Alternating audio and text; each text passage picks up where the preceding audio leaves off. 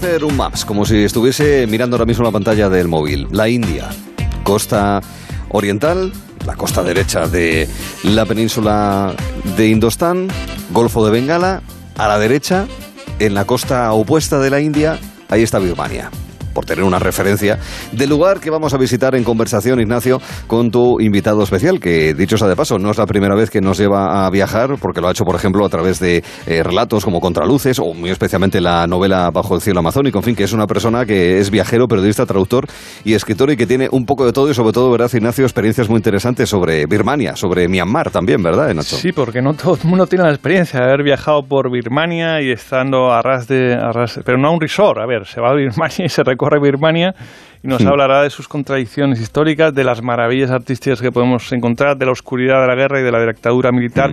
Hay un montón de cosas que el, mm, don Leoncio Robles pues, nos va a contar ahora y van a, van a ser muy interesantes. Así será, gracias al viaje al reino de Ava, una crónica birmana. Leoncio, ¿qué tal está? Muy buenas tardes. Hola, buenas tardes. Yo de reconocer que me sigue costando mucho llamar a Birmania Myanmar. Me pasa lo mismo que cuando cambió Finlandia a Sri Lanka o incluso Bombay a Mumbai, por hablar más o menos de una zona relativamente cercana. ¿En qué, ¿Con qué denominación nos quedamos o cuál prefiere Leoncio? Bueno, yo prefiero personalmente Birmania, por supuesto. Vale. Pero... Birmania. sí, eh, para tener una explicación hay que remontarse a 1989, ¿no? Cuando la Junta Militar de entonces cambió el nombre de Birmania por República de Unión de Myanmar. Y es entonces cuando comienzan los las actuales confusiones, ¿no?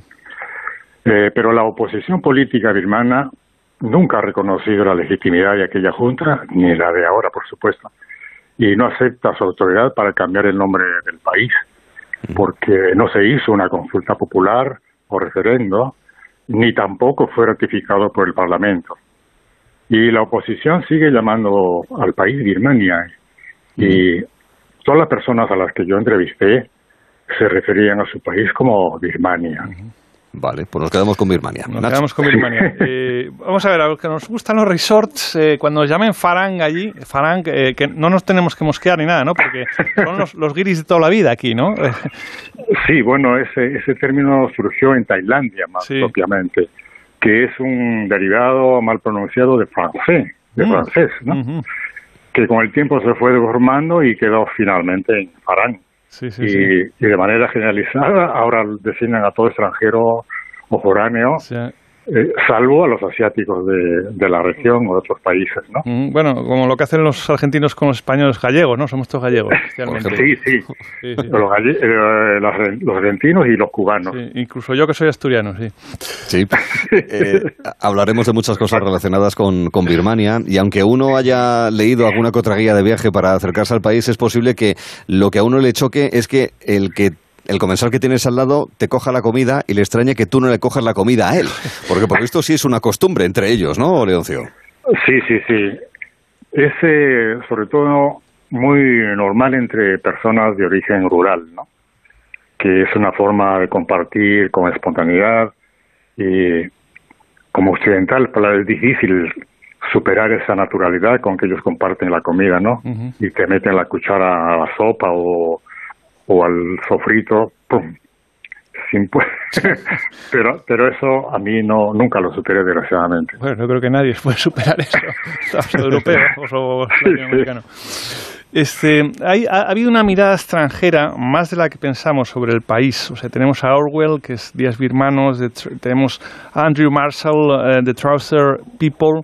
Eh, ¿Cuáles son, según su opinión, los, los mejores libros o, sobre, sobre Birmania? Además, recuerdo que tenía, usted tenía un librero de cabecera que se, se, llamaba Mr. Book, pero no sé si usted lo llama Mr. Book o se llamaba Mr. Book, él, no sé. No, no. Ah, vale. Eh, esa es una, una tradición un poco simpática un viajero, poco antes de que yo llegara, le sugirió a los comerciantes y a las personas que él contactó, eh, dado lo difícil que es pronunciar sus nombres, aunque los veas escritos, no se pronuncian igual. ¿no?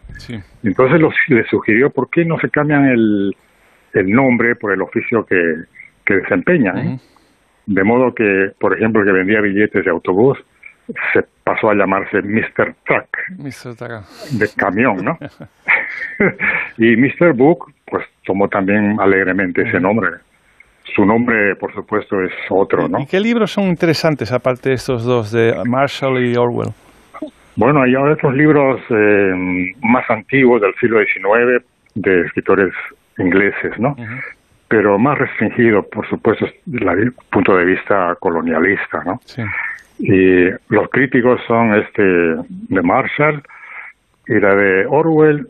Mm, no es crítico, pero hace un retrato despiadado de, del racismo de los, los, explotadores que eran los ingleses en esa época y del arribismo, de la servidumbre con que se prestaban los funcionarios birmanos que estaban a sus órdenes del poder colonial, ¿no? Mm. Y pues eh, los tilda de una manera despiadada, ¿no? Sí. Eh, hay que tener en cuenta que ese libro es de 1926. Cuando él adopta, al publicar ese libro, él adoptó para siempre el nombre de, de Orwell, ¿no? Y poco más, mm, algunos libros que, he leído eh, son más turísticos, poco poco analíticos. ¿no? Profundizan poco, ¿no? Sí. Hay un libro que todavía he leído de, de David Jiménez que se llama El corresponsal, pero no lo he podido leer aún. Bueno, pues es muy recomendable. Pero no puedo opinar todavía. Sí, seguro. Leí su anterior libro, me, me encantó. Sí. Eh, eh, Birmania es un país multiétnico, hay 14 grupos étnicos. En los últimos tiempos, los más o menos atentos a lo que pasaba en Birmania, sobre todo ha tomado conciencia de los rojiña, ¿verdad? Y la persecución que, han sufrido. Y uno de los más llamativos, porque pensamos siempre en Birmania, budismo. Y sin embargo, hay un grupo bastante amplio, los llamados Karen, ¿verdad, Leoncio? Que son la mayoría cristianos, ¿no? Ellos fueron evangelizados, digamos, por los por los ingleses una, me parece que eran los baptistas. y, y, de hecho hay, hay pastores, Karen, que yo he estado asistido a unas de ceremonias, pero en un campo de refugiados en la frontera de, ya en el territorio tailandés, en Mela, es un campo extraordinariamente grande, grande. Y creo que continúa ahí todavía ese, ese campo, porque se incrementa con nuevos refugiados que huyen de Birmania, sobre todo a raíz del golpe último, ¿no? Y es dramático ver a mujeres con niños y casi no no hay hombres. Se supone que los hombres están los hombres están combatiendo, ¿no?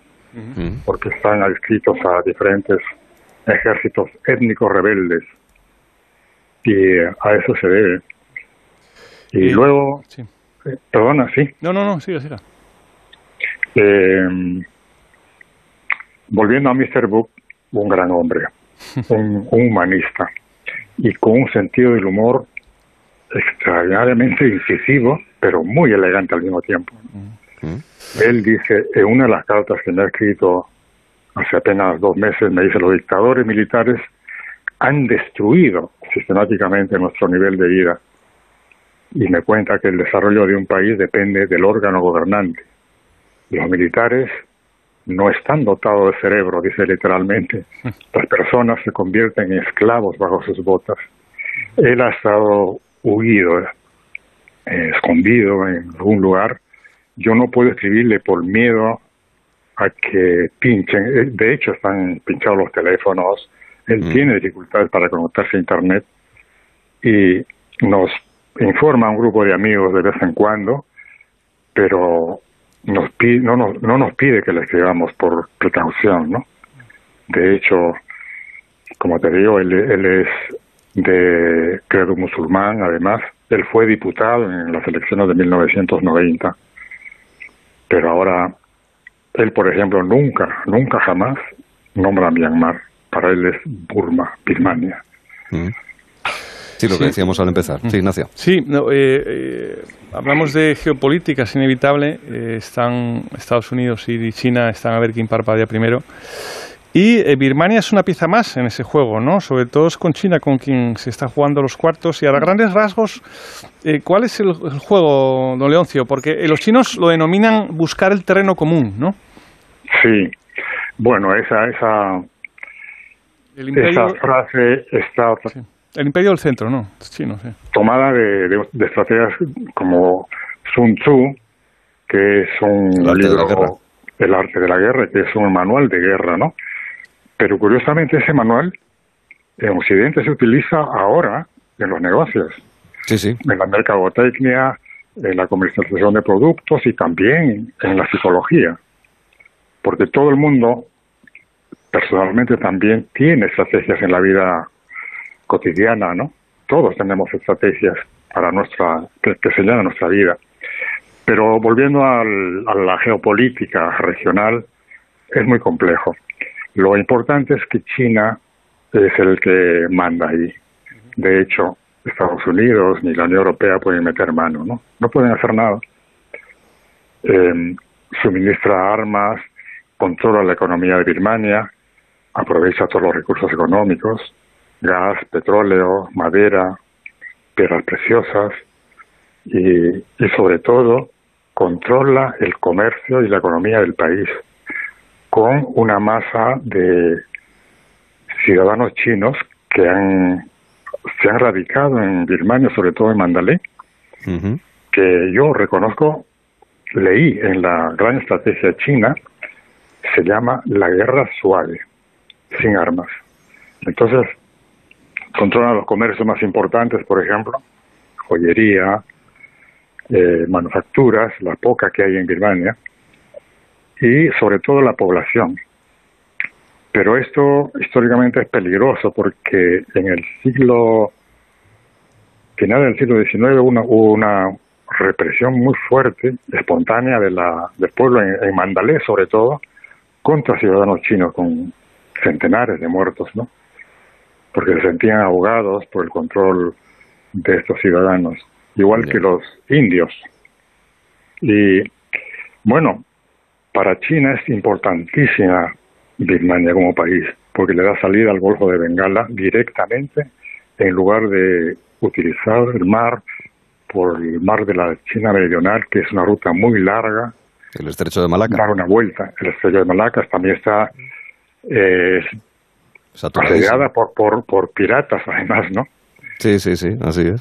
Y, y por último, Leoncio, eh, por lo visto usted asistió a una competición de tatuajes en un puente con un monje birmano y un australiano. Eso sí es Esto épica, tiene que contarlo, ¿eh? Épica, épica. Eso fue en el puente de, Mar- de Amarapura, que es un puente que de, de casi un kilómetro de, de largo, hecho fabricado con madera de teca, que es incorruptible y resistente al agua incluso, ¿no? Entonces íbamos caminando, porque es un puente peatonal, no, no de vehículos. Y se me adelantó el este chico australiano y de repente lo vi discutiendo con un grupo de, tres o cuatro monjes. Y cuando llegué a la altura de ellos, empezaron una, una competición de tatuajes, ¿no? Porque el australiano estaba tatuado en las orejas, en la cara, manos, brazos, mm, barriga, de todo, ¿no? Cubierto. Entonces fueron y se, se desafiaban, ¡tac! la mano, el otro también la mano, pum, pum, y fueron deslizándose hacia abajo, hasta los pies. Y por último, el monje se desabrochó la túnica Ajá. y estuvo a punto de, de bajarse hasta la altura. Sí, Entonces la señora me, me miró y me dijo, este tío tiene tatuado el pene, a lo mejor. ahí, ahí, ahí, blink. No, puede ser, le dije, no. bueno, pues lo dio por concluido la competencia y ganó el monje, ¿no? Ah, vale, vale. Bueno, pues nada. Curiosa, curiosa Y, y competición. lo Bueno, curioso es sin palabras, ¿eh? puros gestos. Ah, western, western de toda la vida.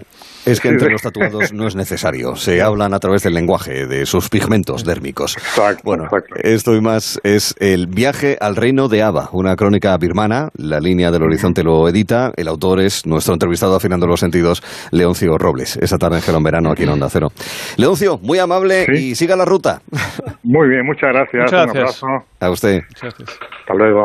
Hasta la próxima, Leoncio.